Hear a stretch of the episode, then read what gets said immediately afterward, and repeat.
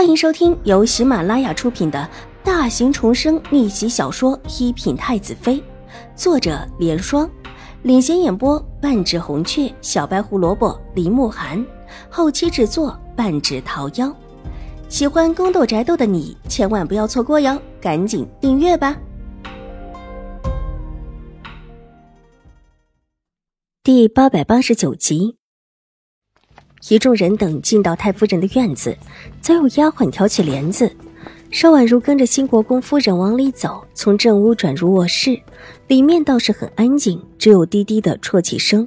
抬眼看去，太夫人躺在宽大的床上，整个人似乎一夕之间老了十岁有余，脸上皱纹堆着皱纹，脸色苍白憔悴，一看就知道的确是病了。床前握着太夫人手的是邵颜如。这时候听到人声，抹了一把眼泪，转过头看到是邵婉如，伸手轻轻的拍了拍太夫人的手。祖母，我妹妹来看您了。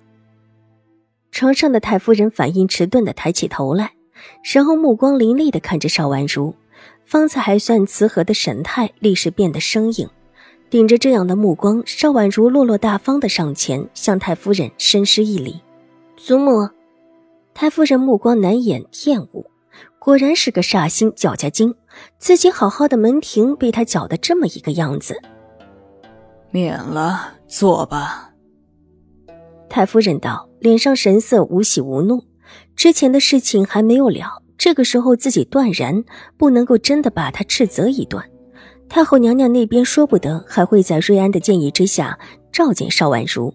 邵颜如安抚的拍了拍太夫人的手。站了起来，红着眼眶，柔声道：“我妹妹怎么来的这么晚？方才祖母已让人问过几次了。”这种带着几分亲昵、几分温和的态度，仿佛真的把邵婉如当成了亲姐妹似的。太夫人的脸上不由自主的又涌上了厌恶。果然是个养不熟的，明明顶着自家的姓氏。却和瑞安那个绝户的大长公主关系这么的好，方才在外祖母处遇上了新王殿下，带来了一些消息，所以才会在外祖母那延误了一个多时辰。邵婉如平静的道：“对于太夫人的厌恶视而不见，太夫人连栽赃这么恶毒的、令人发指的事情，都能够对自己的亲孙女做出来，自己又何须多理会于她？”再不会做祖孙和睦、温情脉脉的戏码了。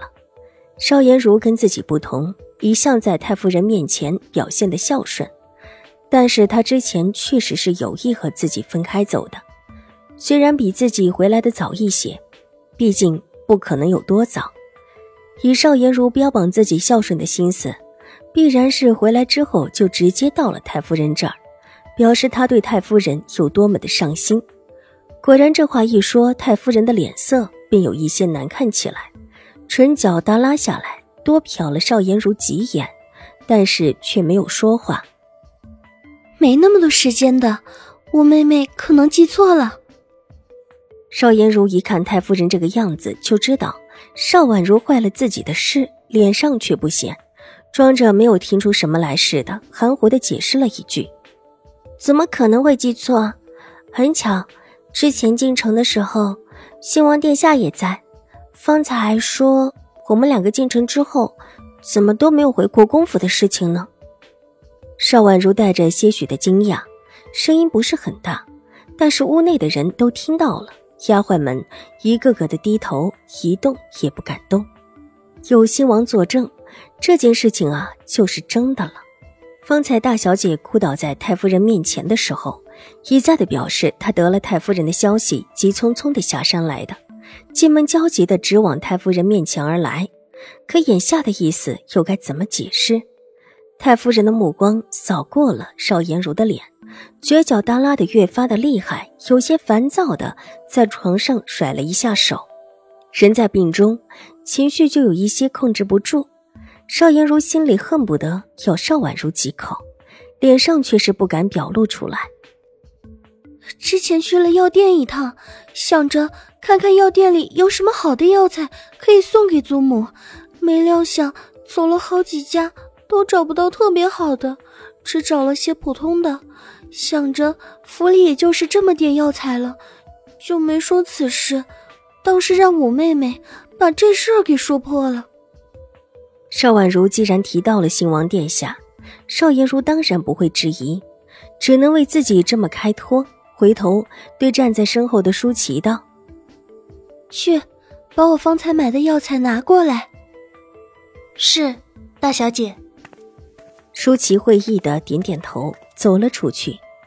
既然只是普通的药材，这府里自然有的是，只需去取一点来就是。邵婉如细眯了一下眼睛，她也没有指望一下子能够扒下邵颜如美女的皮，越急的事情越是不能够上火，慢慢来就是了。太夫人，夫人，大长公主府派了人来说有要事相询。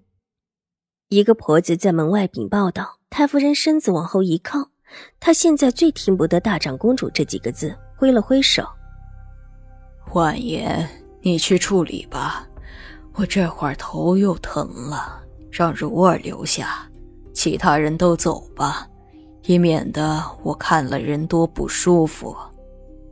所谓的人多不舒服，当然多的是邵婉如。这屋里新进来的就她和玉洁。祖母，婉如告退，望祖母好好保重身体。